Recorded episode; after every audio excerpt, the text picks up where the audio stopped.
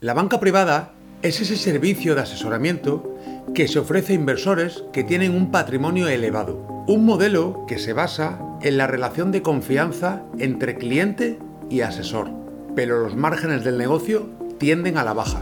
El regulador exige cada día de más recursos para cumplir con la norma. Las startups que ofrecen un asesoramiento más digital insisten en bajar las comisiones. Y un cliente premium exige una experiencia premium, también en digital. Y es por esto que la tecnología pasa a tener un papel fundamental en la propuesta de valor de esta industria. Y para entender los cambios que se están produciendo en el sector, hablamos con Fernando Ejido, jefe de estrategia digital y tecnología de Singular Bank. Fernando es un experto en el tema fintech y desde hace tres años profesor del programa de banca digital del Instituto de Empresa. Vamos a aprender de los expertos. Bienvenidos al podcast de Invert, un espacio donde exploramos nuevas oportunidades en la industria financiera. Aquí aprendemos de fintech. Hoy tenemos con nosotros a Fernando Ejido, director general de Operaciones, Tecnología y Digital de Singular Bank. Hola Fernando, ¿qué tal estás? Hola, buenas tardes, Adamo. Muy bien, oye, un placer y encantado de tenerte por aquí. El placer es mío. Bueno, pues Fernando, eh, tú tienes una experiencia muy abultada, muy importante. Creo que eres una de las personas en España, aunque tú me vas a decir que no porque eres modesto, pero que más sabe de digital y de finanzas. Eh, y la verdad es que queríamos hablar contigo, teniendo en cuenta todo ese conocimiento y toda esa experiencia que tienes, sobre cómo se está digitalizando ese nicho tan concreto como es la banca privada. Cuéntanos un poco tu trayectoria para empezar. ¿Quién es Fernando Ejido y cómo ha llegado hasta hoy? Eh, bueno, pues a ver, Fernando Ejido es un, guipuzcoano eh, que está en los cuarenta y tantos, eh, que es un perfil un poco raro. Y, y, digo raro pues porque mi formación, pues hay una parte de formación musical, hay una parte de formación en artes visuales y comunicación y luego formación tecnológica, eh, que pues empezó eh, pues en la tecnología desde muy pequeño como un hobby eh, y que se ha convertido a día de hoy en una profesión. Entonces, a lo largo de mi trayectoria, pues he pasado, he tenido experiencias de emprendimiento, pues monté mi compañía con, con, unos amigos cuando tenía 22 años, no salió bien, pero bueno, aprendí aprendí muchas cosas. Eh, participé también en la época de las .com en, un proyecto .com, que era alaplaya.com, que era un, portal de, surf y de playas del norte de España, que nos llevamos en su día algún que otro premio, pero que bueno, al final no, supimos monetizar, que, que luego ha estado durante bastantes años eh, trabajando en el ámbito de consultoría eh, tecnológica y que ya desde el año 2007, pues por azares del destino, eh, me incorporó a, la banca. Primero para llevar temas de innovación en, Caja Navarra en el año 2007, donde yo era eh, el responsable de innovación, pero no de innovación tecnológica, sino de innovación eh, en general. Quiero decir, innovación en procesos de negocio, innovación en nuevos modelos de negocio y lo que nosotros más hacíamos en aquel entonces, que era innovación social.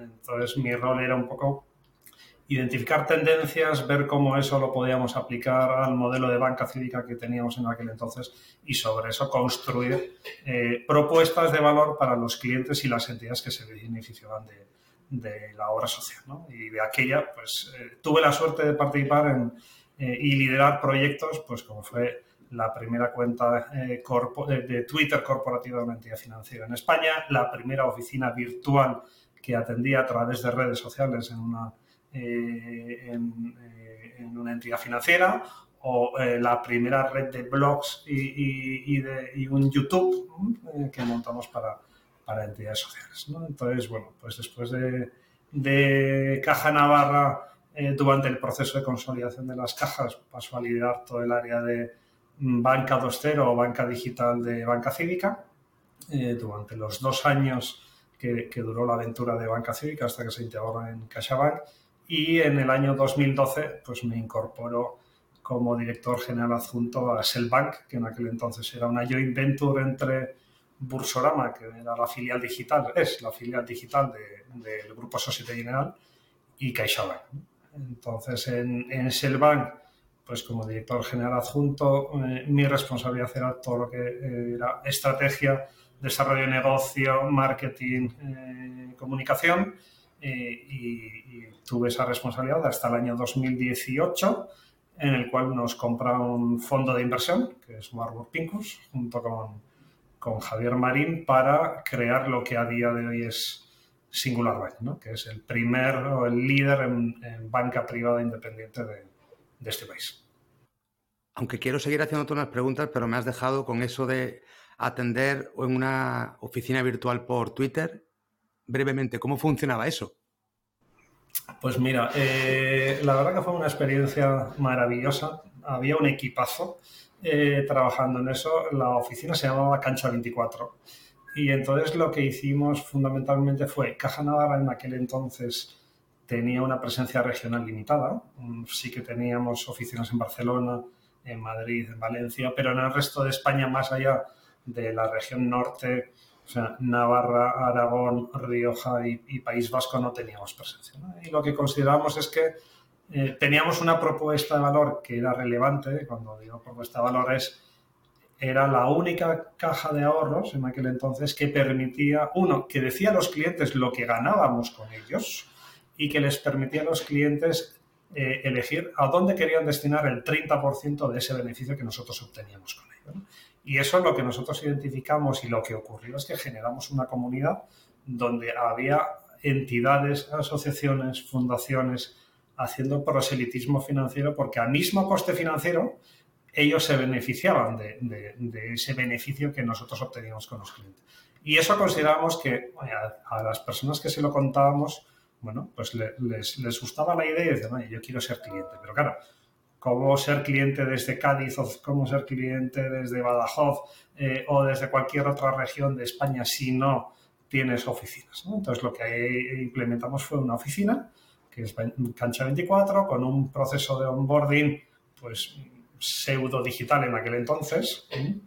Todavía el Black no te permitía hacer un onboarding 100% digital. Y lo que pusimos son a ocho personas que eh, compartían sus redes sociales, o sea, hicimos perfiles en Twitter, en LinkedIn, en Facebook, en Messenger de cada una de esas personas, de esos asesores financieros, de tal forma que además del canal telefónico, del canal email, que eran los que se podían utilizar para tener la relación con, eh, los asesores, pues podían interactuar a través de, las redes sociales. Y lo hicimos fundamentalmente porque uno de los elementos, y siempre ha sido así, fundamentales del negocio bancario, es la confianza. Entonces, entendíamos que la manera de transmitir esa confianza y generar esa confianza para con los clientes era demostrar que las personas que les atendían eran de carne y hueso. Y entonces, no estamos hablando de que compartieran, o sea, un Twitter, eh, vamos a decir, precocinado de mensajes corporativos. No, no.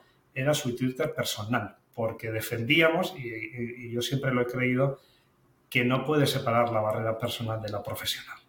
Eh, entonces, bueno, pues la verdad que fue una experiencia muy bonita. Eh, captamos, pues, si no recuerdo mal, pues como unos 400 millones de euros en, pasivo. Empezamos a dar hipotecas, dábamos financiación personal y la verdad que había experiencias preciosas de clientes, por ejemplo, había un eh, cliente, recuerdo, español residiendo en Tailandia, eh, que se comunicaba por, por, Messenger, o sea, por MSN, Messenger eh, y, por Skype, ¿no? Haciendo videoconferencias, cuando en aquel entonces, bueno, te estoy hablando del año 2008. O sea, eso de hacer videoconferencias con los clientes sonaba como a ciencia ficción. Qué curioso y qué, divertido a la vez. Oye, Fernando, y actualmente eh, tú estás en el puesto, eh, estás en un puesto de mucha responsabilidad en Singular Bank. Em, ¿Cómo es que has ido trasladándote poco a poco hasta llegar al mundo tecnología dentro de finanzas? ¿Cómo, cómo ves cómo es la situación actual de ese mundo fintech? Mm, a ver, eh, yo creo que la evolución no ha sido buscada, ha ido surgiendo eh, y, yo creo que he tenido la suerte de estar en el momento oportuno, en el lugar adecuado eh, y que, bueno, pues he podido demostrar, o por lo menos así lo creo, porque si no las personas no hubieran confiado en mí para los diferentes roles que he tenido. ¿no? Entonces creo que, claro, durante, estamos ahora en un momento apasionante entendido por, durante muchos años la tecnología era como algo muy techy, muy, oye, está en el pack eh, y, tiene unas premisas, ¿eh? fundamentalmente de soporte, pero no, no ayudan a generar negocio. ¿no? Y yo creo que uno de los elementos eh, más importantes de toda esta transformación digital, como tal, no es la tecnología. para mí, yo siempre digo que la, la, transformación digital es ser contemporáneos a la época en la que vivimos. Entonces, si resulta que estamos identificando y estamos viviendo, y lo estamos haciendo todos, que estamos cambiando nuestros hábitos y nuestra forma de relacionarnos, nuestra forma de analizar productos o, de comprar, etcétera, etcétera, eh, porque tenemos una serie de tecnologías que lo que nos permiten es inmediatez, tiempo real, poder compartir con un tercero y, obtener inteligencia, vamos a decir, del, mercado y, demás, que es algo que, eh, bueno, aquellos que hayan leído eh, y si no lo han hecho, lo recomiendo enormemente, de Club Train Manifesto, pues ya en el año 99 anunciaban, ¿no? Un poco con las 95 tesis, cómo eh, consideraban ellos que el, mercado de los negocios o los negocios iban a cambiar por todo este cambio sociotecnológico, que al final es cambio social acelerado por, por tecnología. Entonces yo creo que en este momento tenemos la suerte, yo que vengo más del ámbito puramente digital, no tanto tecnológico, eh, claro, es que para mí ya no existe esa diferenciación. Entonces, la tecnología es el driver que tiene que ayudar al negocio, el digital es un canal, pero es más allá de un canal. Eh, y entonces, ¿cómo incorporamos todos esos cambios, todas esas disrupciones tecnológicas, esos eh, hábitos de, los usuarios o de los clientes para ser capaces de ofrecerle lo que realmente necesitan y poder seguir así siendo relevantes para ese cliente, porque estamos en un entorno hipercompetitivo que lo que está permitiendo la, tecnología es eh, que haya compañías que atajen el problema de una manera mucho mejor que lo que las entidades tradicionales han estado haciendo ¿eh? y, eso evidentemente para mí es una es una cosa muy positiva, porque más allá de que pueda haber gente que lo vea como, oye, esto es una amenaza para el sector financiero, yo creo que todo enriquece eh, y esto lo que obliga es a las entidades a ponerse las pilas y a innovar más rápido. Entonces, al final, eh, el, fintech, o sea, yo suelo decir que las entidades financieras en España fundamentalmente hemos sido fintech desde hace muchos años, porque es cierto que no lo reconocemos ¿no? y no lo valoramos como tal, pero si sales a otros países, los niveles de, desarrollo tecnológico, de innovación de, las entidades financieras está muy, muy por detrás y creo que en España hemos sido pioneros en, desarrollo tecnológico y en innovación aplicar al cliente. Y, puedo empezar desde pues, la época de Banesto eh, o, o que fueron pioneros durante muchos años en el desarrollo de servicios por Internet, a todos los servicios que se han implementado. Un Bizum, por ejemplo, eh, que, que, ha conseguido ser un éxito y plantar cara a players como PayPal y similares, bueno, pues son innovaciones que se han desarrollado aquí. Un Halcash en su día para poder sacar efectivos sin tarjeta de crédito. entonces, eh, el fintech, o lo que ahora llamamos fintech o, o startups fintech, yo creo que lo que están pudiendo hacer ¿eh? es Identifico un problema, porque los bancos queríamos abordar todo y evidentemente no puede ser el mejor en todo. Identifico un problema que no está bien resuelto y lo, lo resuelvo de una manera, uno, ágil, con mucha eh, iteración y permitiendo, probablemente mucho más sensible y cercano al cliente ¿eh? en el proceso de innovación y de, de co-creación y luego aprovechando las últimas tecnologías, que yo creo que ese es un tema eh, que, bueno, entra la regulación en juego. Es decir, muchas veces se habla de es que las entidades financieras no innovan, son unos elefantes. Bueno, las entidades financieras lo primero son entidades reguladas. Lo siguiente estamos gestionando el dinero de nuestros clientes y lo que no podemos permitir es que de repente ese dinero en un momento determinado no aparezca o que no demos servicio. Entonces, evidentemente lo primero que tenemos que priorizar es dar servicio, eh, pero luego todas aquellas innovaciones que queramos hacer también, pues es cierto que tienen que pasar por un proceso eh, formal de análisis de riesgo, de implementación, de, pasar por el regulador. De hecho, eh, y, salía hace unos cuantos meses una noticia publicada de que el Banco de España había detectado, si no recuerdo mal, como unas más de mil externalizaciones de, servicios esenciales por parte de la banca española eh, que no estaban, bueno, que iba a, iba a solicitar eh, documentar, gestionar, etc. Bueno, pues eh, aquellas personas que hayan trabajado en lo que supone un proceso de externalización y todo el análisis que tienes que hacer para, para reportarlo en Banco de España, claro.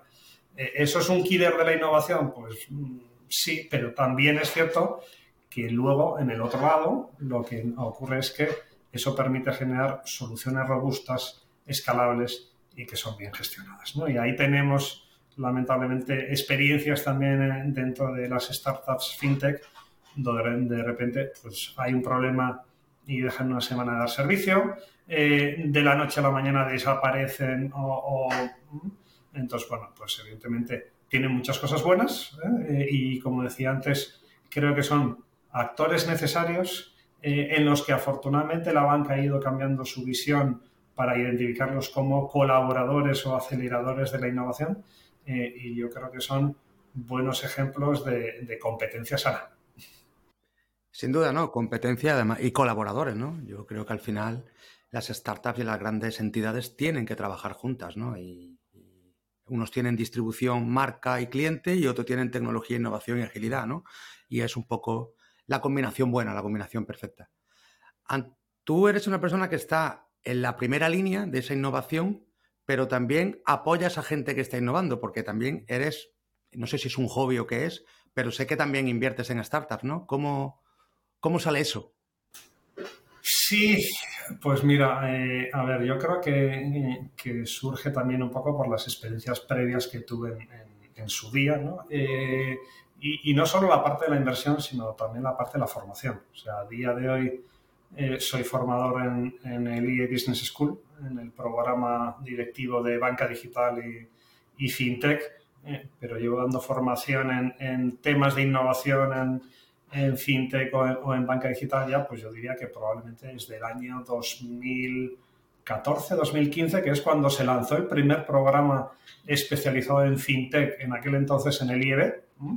Eh, y entonces creo que son dos maneras también de, ir aportando, eh, pues por un lado conocimiento y, experiencias con, aquellas personas que, quieren un poco hacer un, upgrade de, conocimientos y de, qué es lo que está ocurriendo en, el mundo fintech. Y en el ámbito de la inversión, como decía antes, o sea, yo creo que es un poco la evolución de, bueno, en su día eh, monté, como he dicho antes, mi propia empresa y participé también en una, en una startup, bueno, pues al final son inversiones en las cuales me sirve, por un lado, para aprender cómo funciona el mundo del venture capital, los pactos de socios, las rondas eh, y, para entender también los diferentes modelos de negocio eh, del ámbito digital. Entonces, bueno, pues ahí es cierto que mm, poco a poco eh, voy aprendiendo y vas aprendiendo en muchas ocasiones a tortas y bueno, pues yo creo que como todo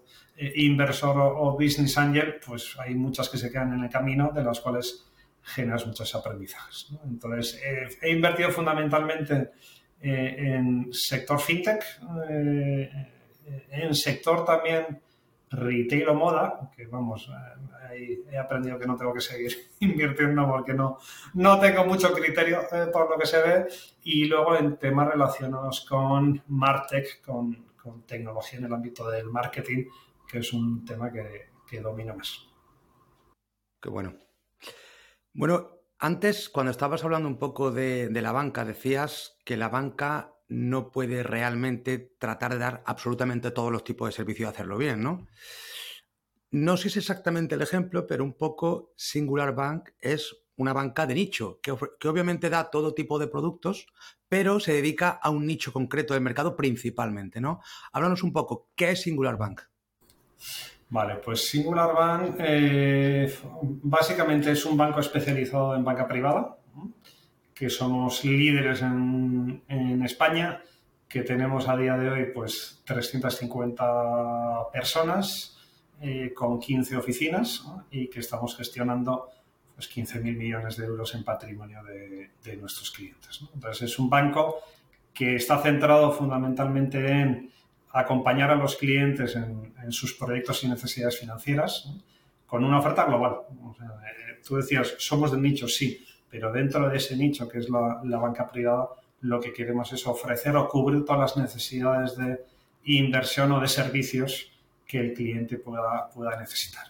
Eh, y además con, un modelo en el cual el cliente está en el centro, nosotros nos adaptamos a ellos y lo que tenemos es una serie de equipos que ponemos a disposición de, de esos clientes para, para atender sus necesidades. Entonces, ahí una de las cosas que nosotros sí que vimos, o, lo vio en este caso eh, el, equipo impulsor de, de, Singular Bank, junto con Warburg Pincus, que es el fondo de private equity que, que, nos apoya, que es uno de los principales fondos de, private equity a nivel mundial eh, especializado en growth, en crecimiento, pues lo que vieron es que había una oportunidad en un entorno en el que, por un lado, las grandes compañías o las grandes entidades que están ofreciendo soluciones de, banca privada o divisiones de banca privada muchas veces tenían conflictos de interés, porque al final todo lo que son los procesos de asesoramiento terminan teniendo una parte relevante de producto propio.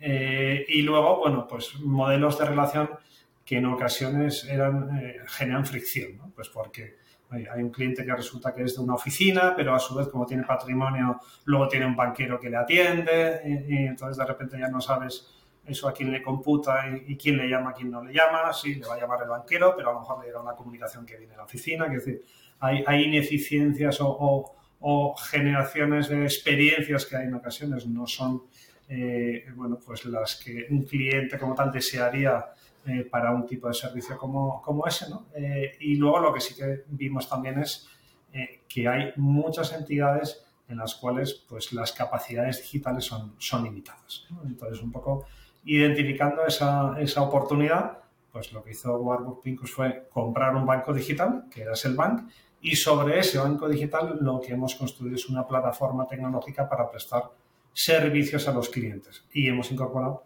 muchísimos profesionales, ya no desde la parte de vista operativo, ah, sino muchos profesionales para atender a nuestros clientes, o sea, banqueros y agentes, pero también equipos especializados en gestión patrimonial, equipos eh, especializados en soluciones de inversión o, productos de inversión que trabajan todos conjuntamente para ofrecer el mejor servicio al cliente. Y todo ello con la ventaja de que al ser nuevos, entre comillas, si bien llevamos ya 20 años en el mercado eh, eh, y, con la ficha bancaria española desde el año 2009, es cierto que son eh, soluciones que hemos construido en los últimos años, con lo cual ya lo hemos hecho, uno, pensando en el cliente y dos, intentando optimizar y, ofrecer la mejor experiencia de, de cliente.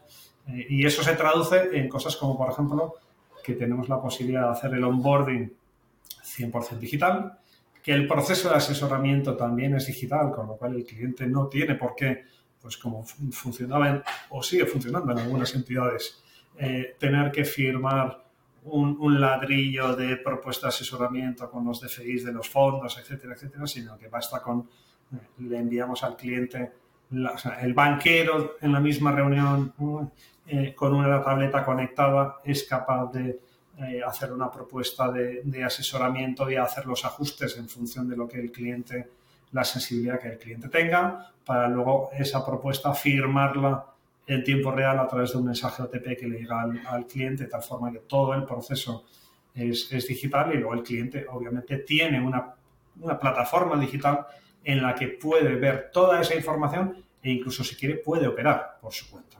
si quiere, eh, y nosotros lo que ofrecemos son los, los tres modelos. ¿no? Nosotros te ayudamos, si quieres que nosotros te lo hagamos, te lo hacemos. Ahí entran las carteras de gestión discrecional, eh, pero si lo quieres hacer tú, ahí tienes el RTO y también lo, lo puedes hacer tú.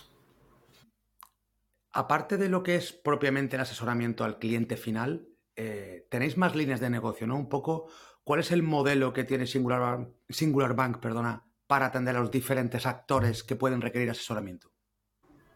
Vale, a ver, nosotros sí, efectivamente tenemos mm, tres líneas de, negocio. Eh, la principal y, donde está el grueso de nuestros clientes y el grueso del, patrimonio que gestionamos está obviamente en, wealth management o, banca, banca privada. Eh, luego hay una segunda línea que es la parte digital, que es la herencia de, de, de en donde estamos trabajando para ofrecer una nueva propuesta de valor, porque hasta ahora era fundamentalmente plataforma, o sea, era tú te lo haces y, entonces estamos viendo cómo podemos poner en valor las capacidades que hemos desarrollado para los clientes eh, asesorados o los clientes de banca privada en, ese contexto, en ese canal digital y, en el próximo año pues habrá novedades al, al respecto. Y luego sí que tenemos una tercera línea que es resultante de la integración o de la adquisición eh, que hicimos hace unos cuantos meses de, la filial española de VS, donde compramos todo su negocio de banca privada y su gestora, que es lo que denominamos el negocio de financial intermediaries, que son, eh, somos plataforma para que eh, entidades, bien sean EAPs, bien sean gestoras de fondos de inversión, pues se apoyan en nuestras capacidades tecnológicas y en nuestra plataforma para poder seguir prestando servicio a sus clientes. Fernando, tú sabes que durante los últimos años, cinco o seis años, antes en Estados Unidos, pero principalmente en España, han surgido nuevos modelos de asesoramiento, ¿no? Principalmente 100% digital. ¿Cómo ves tú un poquito esa disyuntiva entre el asesoramiento 100% digital y el asesoramiento híbrido con asesores? Porque obviamente ya el asesoramiento solo con un asesor que no tiene tecnología es ya casi imposible o, sería demasiado costoso, ¿no? Pero ¿cómo ves un poco esta dualidad y dónde, cómo crees que encajan las piezas? Vale, eh, a ver, eh, yo añadiría dos elementos que creo que, han influido también en, todo ese desarrollo de, ese nuevo mercado ¿no? Eh, y de robo-advisors o, compañías que están prestando ese tipo de servicios. Primero hay un, debate eterno de qué es mejor, si, si el eh, gestión pasiva o gestión activa.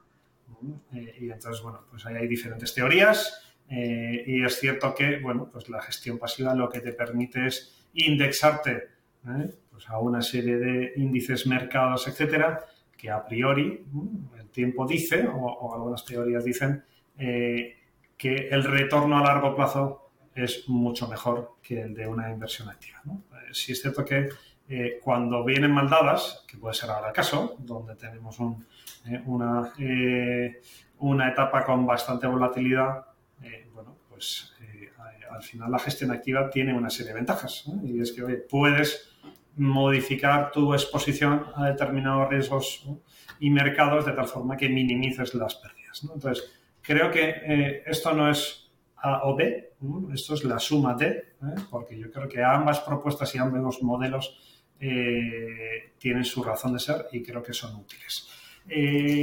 claro, ese es un punto. El segundo es el, famoso RoboAdvisor como entendido, oye, te hago una propuesta de asesoramiento.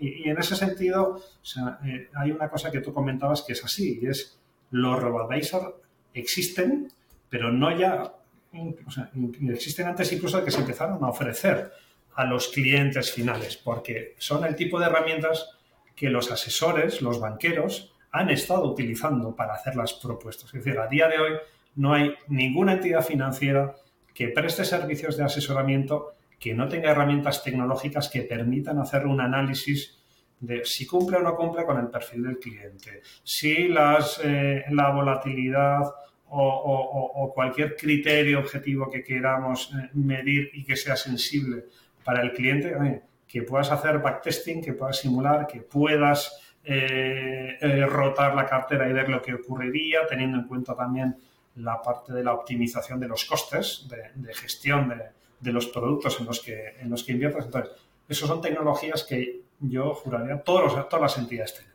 Y, y, el caso de los robo eh, para cliente final, pues lo que han hecho fundamentalmente es unir ambas cosas. O sea, uno, una, una metodología de inversión o un método de inversión, una filosofía de inversión, que es la inversión eh, pasiva, que lo que me permite es, oye, no me preocupo durante mucho tiempo que esto va a ser a largo y al final me, genera rentabilidad eh, y lo, lo, hago utilizando una herramienta que me permite automatizar muchas cosas. Entonces, un robo-advisor, si, si, lo separamos, vamos a decir, en, en procesos, hay un primer proceso que es de onboarding y de conocimiento del cliente, donde ahí tenemos toda la parte ya de no solo el Your Customer, sino todo lo que es el perfilado de riesgos, perfil MIFID, etcétera.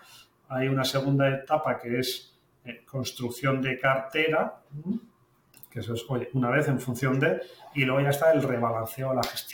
Luego, evidentemente, tenemos una capa adicional que es el frontal en el que el cliente tiene que poder ver cómo está, tiene que poder aportar más si quiere, tiene que poder retirar, etcétera, etcétera. Entonces, creo que es, eh, uno, una propuesta realmente interesante porque lo que está permitiendo o lo que ha permitido es eh, poner en discusión si el modelo de asesoramiento de algunas entidades será adecuado o no. Y cuando digo, eh, y, aquí yo me gustaría un poco diferenciar el, lo que puede ser el mercado retail, cliente, vamos a decir, de a pie, ciudadano normal, eh, el cliente de banca personal o el cliente de banca privada. Entonces, eh, el cliente de banca retail e incluso el de banca personal muchas veces no ha podido acceder a productos que eran buenos ¿eh? y, como decía antes, solo podía tener acceso a fondos de la entidad con la que trabajaba. Entonces, claro, eso eh, sí, evidentemente la entidad que, lanza ese fondo X, eh, pues lo hace pensando que tiene los mejores gestores y que va a conseguir la mejor rentabilidad, eh, ponderada por riesgo, etc. Pero la realidad es que hay expertos en el mercado, muchísimas gestoras de fondos de inversión que tienen muchísimos productos con trayectorias muy, muy demostradas que son que han ido demostrando a lo largo del tiempo que son capaces de mejorar los rendimientos. y ese tipo de productos estaban limitados a los clientes de a pie. Entonces, creo que una de las eh, cosas positivas de, los RoboAdvisor es que ha sido capaz de acercar el asesoramiento, aunque sea automatizado, eh, y eh, esos productos al público en general. O sea, a día de hoy ya, quien más que menos le empiezan a sonar los RoboAdvisor, le empieza empiezan a saber que es un fondo indexado y te piden un Vanguard o te piden un PicTech o te piden un BlackRock, es cierto que todavía hay muchísimo eh, por trabajar en, educar financieramente a la sociedad, pero yo creo que han sido agentes que han ayudado a que el nivel de exigencia sobre las entidades financieras tradicionales crezca. También eh, me gustaría añadir que, claro, muchas veces eh, las nuevas compañías o las nuevas startups que se van creando en España intenta replicar modelos que se han visto en otros mercados, y es el caso de los robo-advisors, donde pues tenemos compañías como Wellfront, eh, o, por ejemplo, que fueron pioneros en, ese lanzamiento y muchas veces he dicho, oye, venga, voy a tratar de replicar el modelo. Pero claro, hay que tener en cuenta que en Estados Unidos el, modelo, por un lado, el conocimiento de los eh, financieros de los clientes es radicalmente distinto y la, no sé si llamarlo bancarización, pero el nivel de sofisticación, vamos a decirlo así, de la banca es la que es. ¿no? Y eso sí que permite y ha permitido ahí eh, pues generar muchísimas oportunidades de lanzar ese tipo de negocios. Aquí, pues hemos visto que hay muchos robo-advisors, eh, algunos, pues yo creo que serán muy, exitosos, y alguno hay, otros estamos viendo que, eh, bueno, pues que se están viviendo momentos de consolidación, Y yo creo que eso aplica no solo a los robo-advisors, sino a todo el sector financiero en general y más a todo el ámbito de la gestión patrimonial o la banca privada. O sea, yo creo que eso es una de las cosas que, si bien en el año 2007-2008 vivimos lo que fue la consolidación del sector financiero español, ¿eh? donde bueno, pues desaparecieron casi todas las cajas eh, y, se crearon pues nuevos, eh, nuevos conglomerados financieros.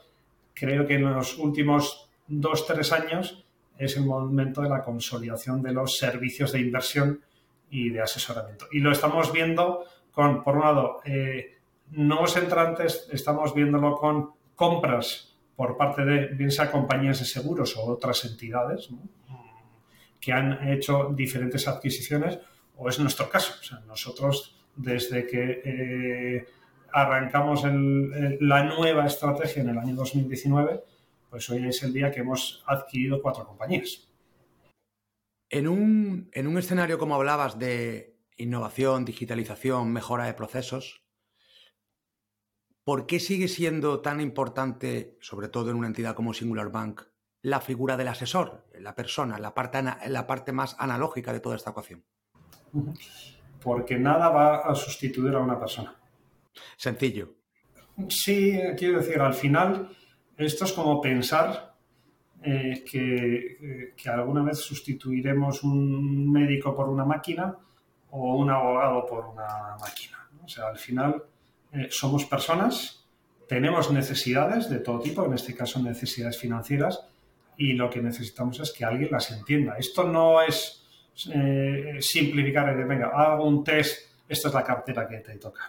En nuestro proceso, nosotros por lo menos lo vemos así, como decía antes, nosotros lo que queremos es acompañar al cliente. Y para nosotros, uno de los elementos fundamentales eh, y es la piedra angular sobre la que pivota la relación con el cliente, es la planificación financiera. O sea, nosotros queremos y necesitamos entender para dar el mejor servicio al, cliente, por un lado, cuál es su situación financiera, pero también cuál es su situación vital y cuáles son sus objetivos. me quiero retirar en 10 años, quiero pagar la universidad de mis hijos, quiero crear una fundación eh, y, aportar mi grano de arena a la, a la sociedad. Eh, sin, ese análisis eh, no es posible prestar un buen servicio. Y eso no lo pueden hacer las máquinas. Entonces, nada va a sustituir a las personas. Otra cosa bien distinta, eh, y eso es algo que, incorporamos un poco en nuestro modelo, es tenemos que hacer que la tecnología aporte valor a esa persona. Y lo que nosotros hablamos es de empoderar al banquero. Porque en un, en un momento en el cual todos estamos con expectativas de servicio en tiempo real, y todos eh, hacemos una compra en Globo y queremos que llegue en 10 minutos eh, y compramos una película y la queremos ver en el momento o, hacemos un pedido en Amazon y queremos que nos lleven dos horas. Cuando estamos dando servicios eh, de asesoramiento o servicios financieros a un cliente, el cliente tiene esa expectativa.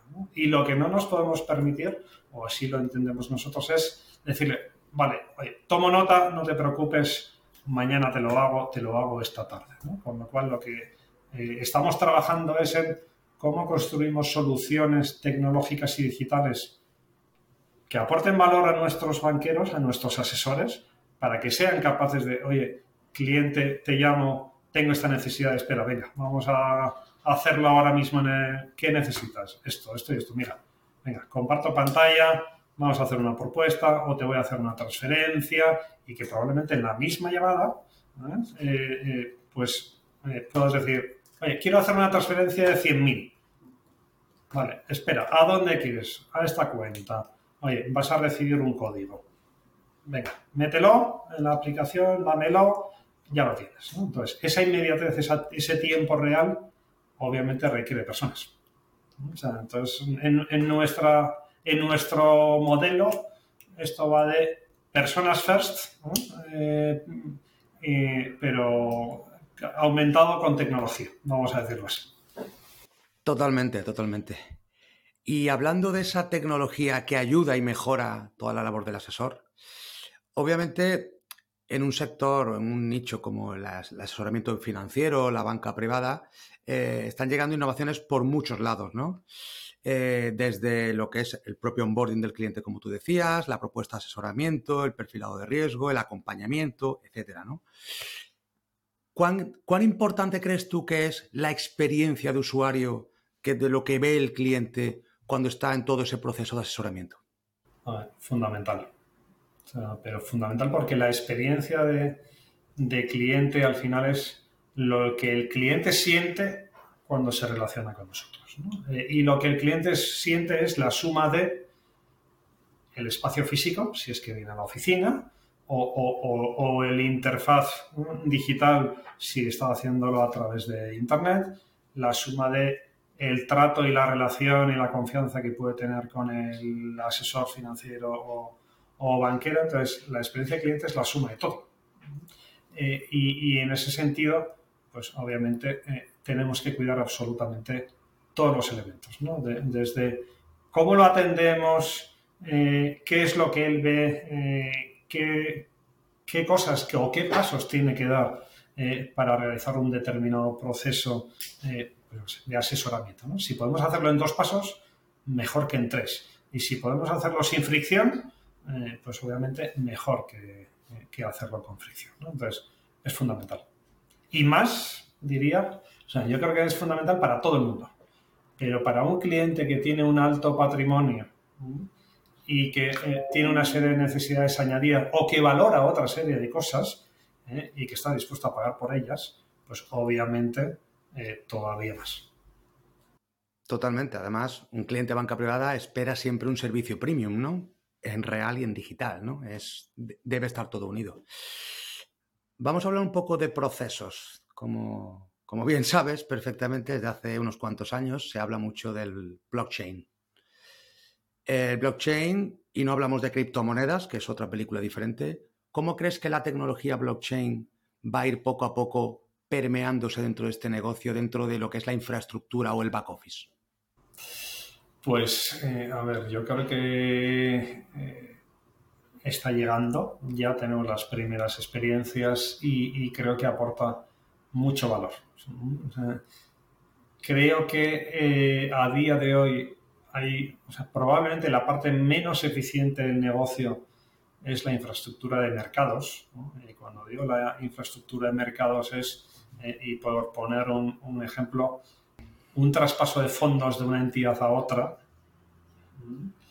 puede llevar días. Eh, y al final dices, oye, esto no hay manera de mejorarlo. Entonces, yo creo que plataformas o tecnologías distribuidas como blockchain son elementos que van a ser fundamentales en ese, en, ese modelo operativo de esas infraestructuras a futuro. Eh, toda la parte de los contratos inteligentes, es decir, al final tenemos mucho producto financiero que, se apoya en, un contrato de derivados o, los CFDs que probablemente desaparezcan del mercado español en, los próximos meses. Eh, y no me extraña porque son difíciles de entender. Ojalá, ojalá. Eh, sí, a ver, eh, yo siempre digo que aquello, uno, aquello que no entiendas no inviertas, pero dos, aquello que es malo para el cliente no puede ser bueno para el banco. Excepto que si el cliente te lo demanda, y te lo demandan muchos, pues oye, eh, a lo mejor se lo tienes que dar.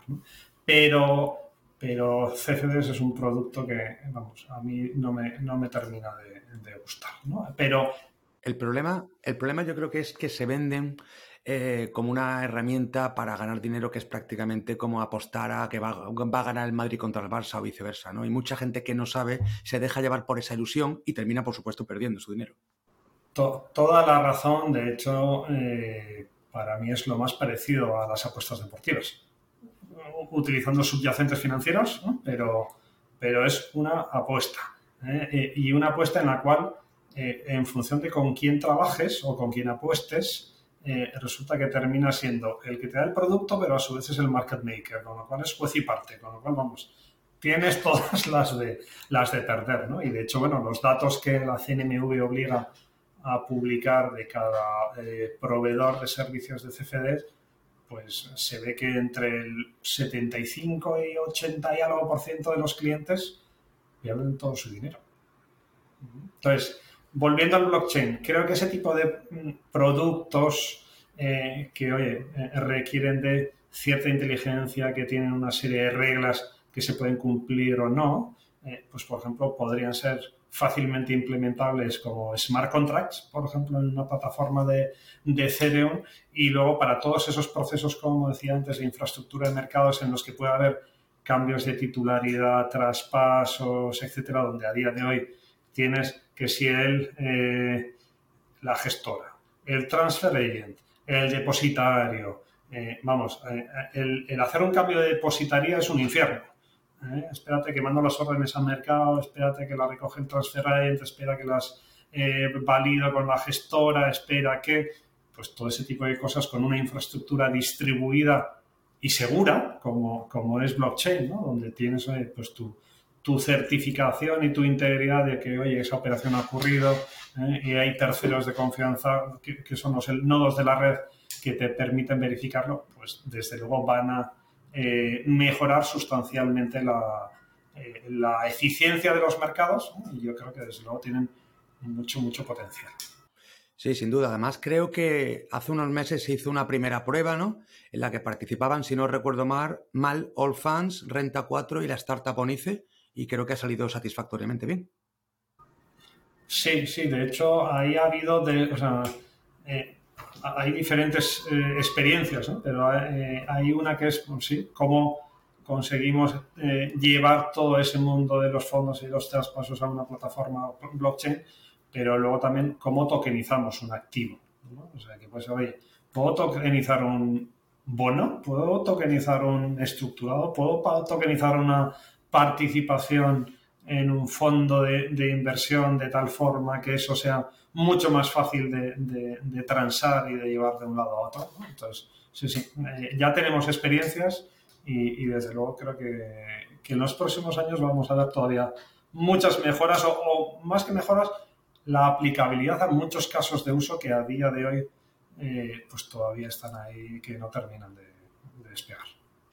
Sobre la parte, una de las partes más feas y que me permite quien trabaje en ese área del negocio es la parte de cumplimiento regulatorio, compliance y sobre todo, bueno, sé de buena tinta que a los asesores es algo que, bueno, no les es la parte más divertida de su trabajo, ¿no?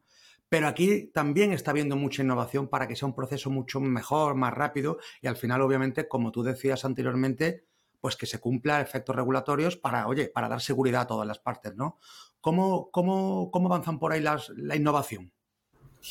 Sí, a ver, ahí estamos viviendo, la verdad que eh, también, eh, lo que yo veo por lo menos en el mercado, y nosotros estamos trabajando con algunas compañías de RegTech, que es como les llaman, ¿no? Eh, para para ese tipo de cosas, o sea, la verdad que son muy necesarias porque hay muchos procesos, pues yo qué sé, todo el proceso de Know Your Client, ¿no? Eh, que somos sujetos obligados, tenemos que cumplir con la diligencia y tenemos que hacer eh, una buena identificación del cliente, del origen de los fondos, de si lo que él ha declarado eh, coincide o no.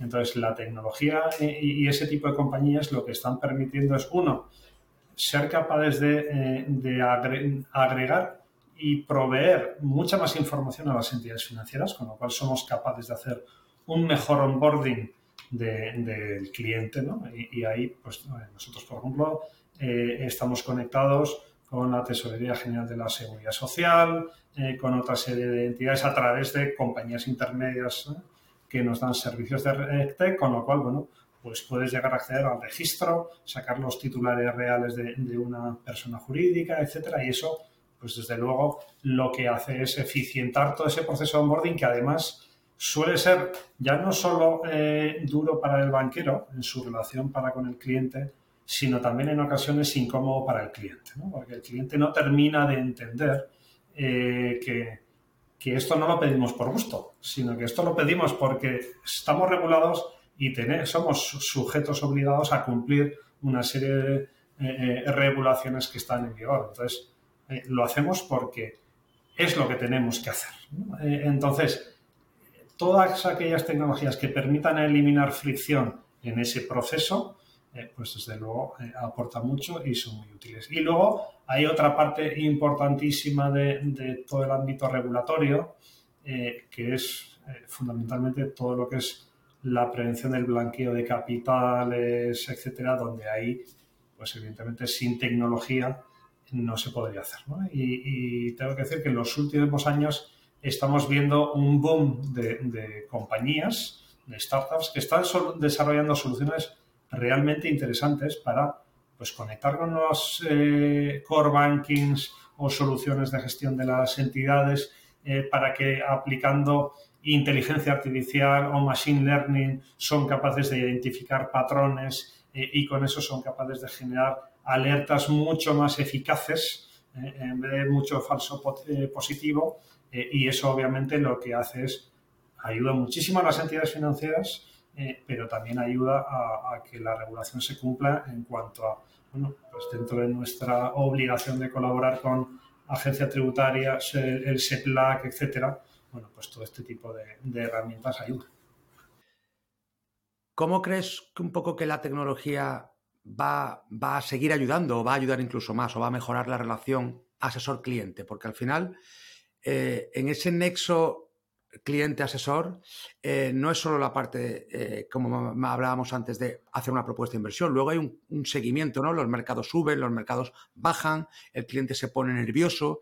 Un poco, ¿cómo puede ayudar la tecnología a, que, el, asesor esté sobre alerta, ¿no? Para, para, estar pendiente del cliente y de manera proactiva, oye, que estoy aquí, explicarle para que entienda, sobre todo, que no vendan el peor momento, ¿no? Que es lo que suele ocurrir muchas veces.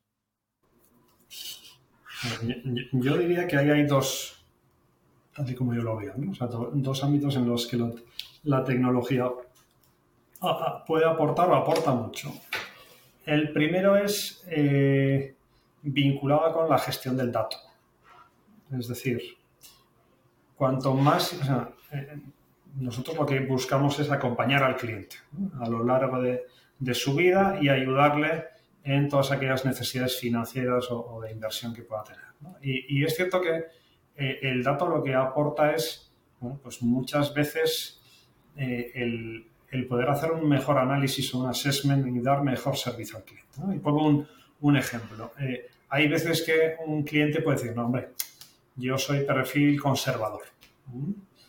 pero resulta que luego, si analizas, por ejemplo, lo que es su vida, pues a lo mejor le encantan las motos y se va al jarama a, correr a 200 kilómetros por hora o se tira en parapente o hace rafting. Eh, y entonces, a ver, pues no eres conservador. O sea, te gusta asumir riesgos. Es cierto que probablemente la parte financiera a lo mejor menos, ¿no? Pero, pero es cierto que la, información, el dato, eh, y el dato entendido desde algo tan básico como analizar los flujos de ingresos y gastos ¿eh? Eh, es un input que aporta mucho al, banquero, al asesor, porque al final es, hombre, eh, en ese proceso de planificación del cual hablábamos antes, más allá de que el cliente me diga, no, yo creo que gasto tanto, no, no, no me digas cuánto crees, yo te voy a decir, si trabajas conmigo o si tenemos tecnología que permita agregar tus cuentas bancarias en todas las entidades, de tal forma que tenemos una visión global y holística de tu patrimonio y de, tus flujos de ingresos gastos, o sea, nosotros te podemos dar un mejor servicio.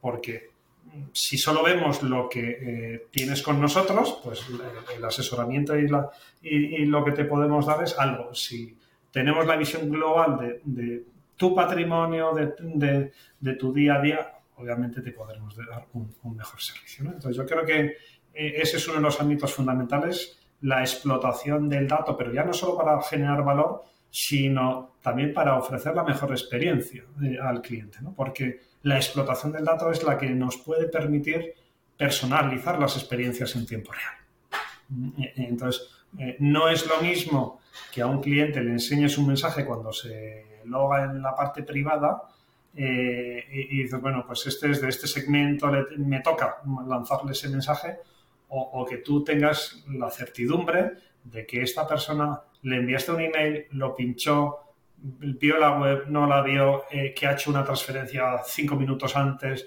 y entonces cuando se conecta de nuevo le puedes dar un mensaje radicalmente distinto que tenga mucho más sentido a lo que él necesita en ese momento. Entonces, para mí esa es una fundamental y luego eh, explotación del dato más inteligencia artificial, más machine learning, lo que evidentemente nos permite es ir analizando cómo evolucionan los mercados. Entonces, tenemos análisis técnico, análisis fundamental, pero al final eso no es más que el procesamiento de un montón de información, donde a día de hoy pues hay gente que dice, oye, yo soy más de fundamentales, oye, a mí me gusta el análisis técnico, pero es que a día de hoy eso no es más que la suma de datos, que si eres capaz de, de ingestar de procesar y de establecer reglas eh, y que el sistema vaya aprendiendo, probablemente, eh, y hay gente que ya lo hace, eh, decir, pues todo lo que son los algoritmos de high frequency trading y demás, se está invirtiendo mucho en, temas de machine learning y demás, porque al final es optimizar el punto básico, que es la diferencia de... Pero eso aplicado a, ofrecer un mejor asesoramiento, pues lo que te puede permitir es pues que a lo mejor con uno o dos días de antelación, o incluso una semana, quién sabe, puedas hacer una propuesta de asesoramiento, decirle, oye, mira, es que estoy empezando a ver indicadores eh, pues que no me terminan de cuadrar. ¿no? Y, no estoy hablando únicamente y exclusivamente de, la cotización de una compañía, sino al final eh, estoy hablando de datos macro, eh, pues PMIs manufactureros, tasas de inflación, es decir, si, si agregas todo ese tipo de información, que es a día de hoy la que te permite tener una visión macro y, le añades la, la dimensión de productos y servicios, es cierto que puedes construir modelos que pueden ir aprendiendo y que pueden ayudar a que eh, se dé un mejor servicio al cliente. Para terminar, eh, vamos a hacer un poco de magos, aunque es un ejercicio peligroso y seguramente vano, pero bueno, vamos a hablar un poco del futuro para terminar. ¿Hacia dónde vamos en el sector del, wealth management, de la gestión patrimonial? ¿Dónde, dónde crees que estarán eh, las, nuevas, las nuevas innovaciones, tecnologías o sorpresas? Pues a ver, yo creo que por un lado, eh, propiamente como sector, y como decía antes, yo creo que todavía nos falta ver una mayor consolidación.